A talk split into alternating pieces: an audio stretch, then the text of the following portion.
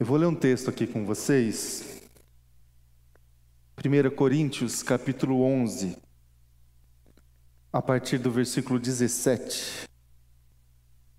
O texto diz assim: Entretanto, nisto que lhes vou dizer, não os elogio, pois as reuniões de vocês mais fazem mal do que bem.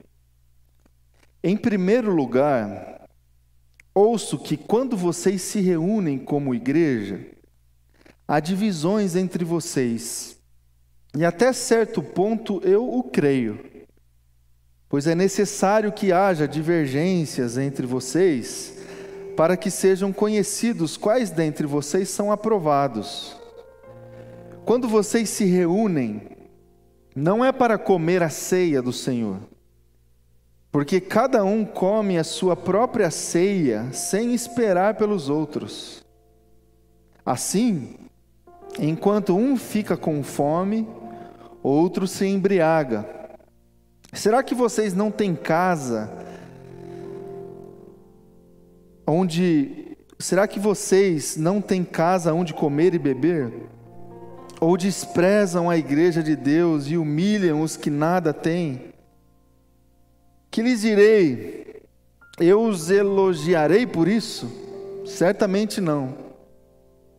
Pois recebi do Senhor o que também lhes entreguei: que o Senhor Jesus, na noite em que foi traído, tomou o pão e, tendo dado graças, partiu e disse: Isso é o meu corpo, que é dado em favor de vocês. Façam isso em memória de mim. Da mesma forma, depois da ceia, ele tomou o cálice e disse: Este cálice é a nova aliança no meu sangue. Façam isso sempre que o beberem, em memória de mim. Porque sempre que comerem deste pão e beberem deste cálice, vocês anunciam a morte do Senhor até que ele venha. Portanto, todo aquele que comer o pão ou beber o cálice do Senhor indignamente será culpado de pecar contra o corpo e o sangue do Senhor. Examine-se cada um a si mesmo, e então coma do pão e beba do cálice. Pois quem come e bebe sem discernir o corpo do Senhor, come e bebe para a sua própria condenação. Por isso, há entre vocês muitos fracos e doentes, e vários já dormiram.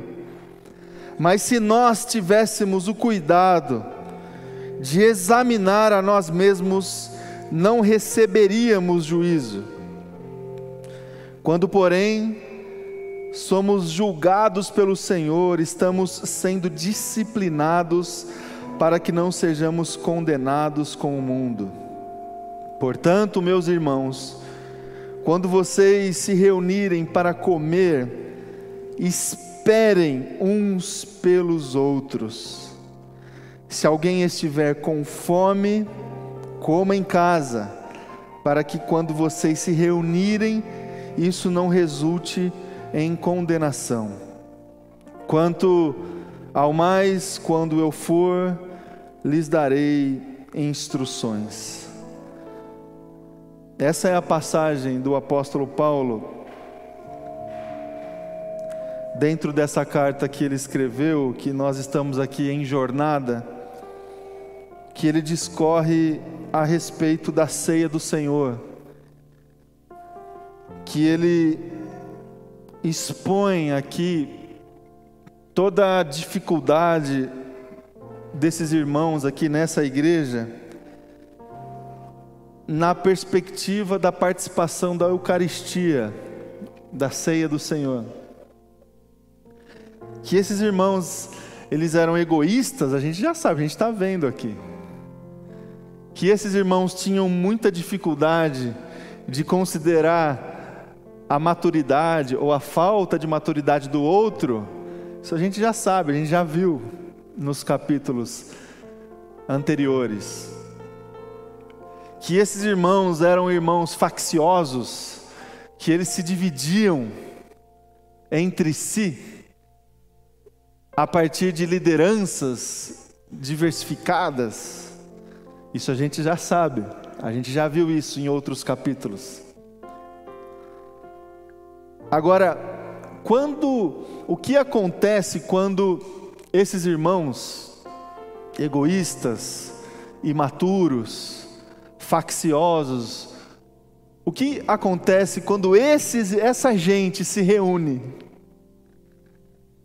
para sentar na mesa, para partir o pão, para beber o cálice? O que, que acontece? Acontece isso aqui. Uma reunião que mais faz mal do que bem. O que Paulo está dizendo aqui é o seguinte: não adianta, não adianta a gente tapar o sol com a peneira, sabe? Não adianta assim, a gente tem problema, vamos fazer uma festa aqui, a gente se junta e tá, tá tudo certo. Porque quando existe problema, quando existe divisão, quando existe pecado, quando existe egoísmo, quando existe facção, até na festa dá ruim. O que era para ser bom, o que era para ser bênção, se torna ruim, maldição. Porque o egoísmo fica exposto, a divisão fica exposta. E aí na ceia, tudo isso ficou exposto. Eles se reuniam para partir o pão, e eu imagino que era uma coisa assim muito mais com muito mais substância do que essa mesa nossa aqui. Até a gente vai fazer isso ainda aqui na igreja. Vamos ver o que, que vai dar. Um negócio do junta panela, sabe? Cada um traz a, a sua comida, a gente divide aqui a gente partilha. Mas lá não estava dando certo. Uns estavam comendo antes, tinha família que só estava comendo a comida que ela levava, não partia, sabe? Eu trouxe, eu vou comer, não vou partir. Tinha gente que não tinha condição de levar nada e ficava sem comer.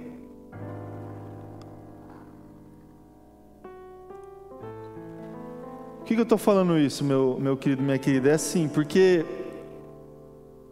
não adianta assim a gente, a gente celebrar a Páscoa, a gente celebrar mais uma vez a mesa do Senhor, a gente trocar os nossos cálices, a gente comer um pouco do pão, de um, de um, de um pedaço de pão, de um, um pouco de, de suco de uva,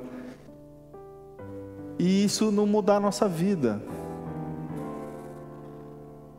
Se a gente não conseguir fazer esse autoexame proposto pelo apóstolo Paulo aqui nessa carta, a gente vai participar de algo que deveria ser bênção, mas que vai significar reprovação para nós. Por isso que eu gostaria que essa Páscoa de 2022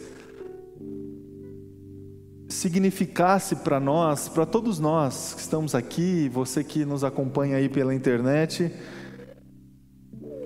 um domingo de muito exame assim, sabe? De muita de muita reflexão e de posicionamento. O que que é essa mensagem da Páscoa, do amor, da união, dos vínculos. O que, que essa mensagem de Jesus afeta a minha vida? E o que, que essa mensagem pode transformar a minha vida?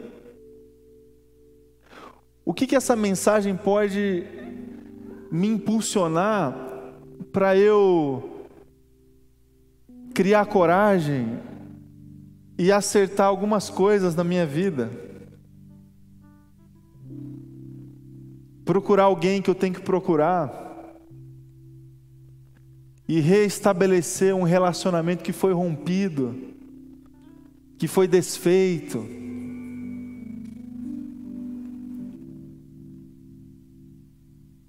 Talvez dentro de casa, dentro da família, dentro da igreja.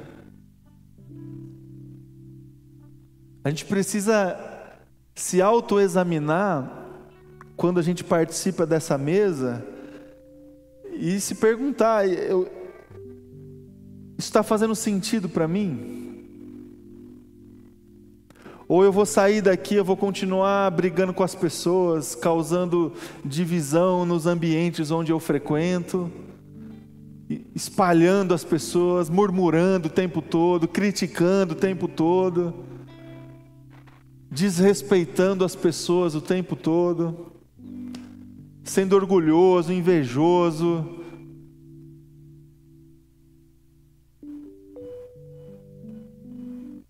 A gente precisa se examinar e aceitar esse convite do apóstolo Paulo para celebrar a ceia do Senhor. E chegar à conclusão no coração de que tudo isso realmente faz muito sentido para mim. Essa mensagem de Jesus preenche o meu coração de tal modo que eu preciso externar, expressar isso com, com muita alegria, com muita celebração. E a gente tem o privilégio de fazer isso novamente esse domingo. Celebrar essa Páscoa, celebrar essa mensagem de Jesus fazer essas aplicações transversais, de olhar para trás, de se lembrar do que aconteceu com Cristo Jesus, quando se entregou, de toda a história, de todo o julgamento, de, toda, de todas as passagens, a gente consegue fazer isso na Páscoa, a gente olha para trás e a gente se lembra da história, a gente se lembra da personagem, a gente se lembra do homem, a gente se lembra do entorno, a gente se lembra do lugar. Para quem teve o privilégio de ir até lá, isso fica muito mais materializado, porque você olha para os lugares e você olha e enche esse, o seu coração dessa boa memória. E a gente segue fazendo essas aplicações e a gente olha para frente também. Porque quando Jesus estabeleceu esse sacramento da Eucaristia, essa centralidade da Páscoa na vida de todo crente, ele deixou uma promessa. Celebrem, celebrem a Páscoa celebrem a Páscoa. Todas as vezes que vocês se reunirem, celebrem a Páscoa. Até quando? Até que eu venha. Então, quando a gente tem o privilégio de celebrar a Páscoa, nós estamos olhando para frente.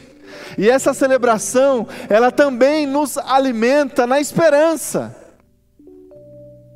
Porque nós estamos ticando, sabe? Cumprindo com mais um estágio na linha do tempo, onde o final vai ser a volta de Jesus Cristo para se estabelecer na sua criação, na terra por toda a eternidade, meu irmão e minha irmã. Então essa mesa tem a ver com o futuro. Com a nossa vida no futuro, com salvação com vida eterna. E essa mesa também nos impulsiona a olhar para o lado também. Porque não adianta só olhar para trás, para a história. Não adianta só olhar para frente, para a promessa. A gente tem que olhar para o lado. Olha aí para o seu lado. Olha aí, quem que está aí? Você conhece essa pessoa? não conhece, já viu, nunca ouviu falar. Quanto tempo que essa pessoa está do seu lado? A gente tem que olhar para o lado e a Páscoa nos impulsiona a olhar para o lado. Porque se a gente não receber esse amor de Jesus, como alimento e como instrumento para a gente conseguir conduzir a nossa vida, de nada vai valer também. Jesus não nos tira do mundo e nos leva para uma outra dimensão, como se estivéssemos numa sala de espera, sabe? Só aguardando a senha. Só aguardando a senha. Opa, minha senha, vou. Jesus nos mantém no mundo. Nos mantém nesse mundo mesmo aí, injusto, hostil, violento para quê? Para a gente sofrer? Não. Para a gente levar essa mensagem. E a gente leva olhando para o lado, se relacionando, transformando, de, de, várias formas. A gente conversou hoje na escola dominical como a gente pode usar a criatividade para ser empreendedores no reino de Deus. Que a gente consiga, meu irmão e minha irmã, celebrar essa Páscoa fazendo essas aplicações, todas elas. E que ela que ela ganhe um espaço todo especial aí na sua vida esse ano nesse ano. Que esse é um ano diferente dos outros, assim. A gente está começando, recomeçando, vivendo um período novo na história, que a gente não sabe direito como é que vai ser contado isso lá na frente, mas a gente foi ali, a gente participou de um momento muito diferente na história e a gente está aqui com Jesus e a gente vai seguir com Jesus. Eu vou dar alguns algum tempo aí para você orar, sozinho, para você obedecer a direção e o ensinamento aí do apóstolo Paulo, para você fazer esse exame aí. E depois a gente vai, de fato, celebrar a ceia, partir o pão, beber o cálice.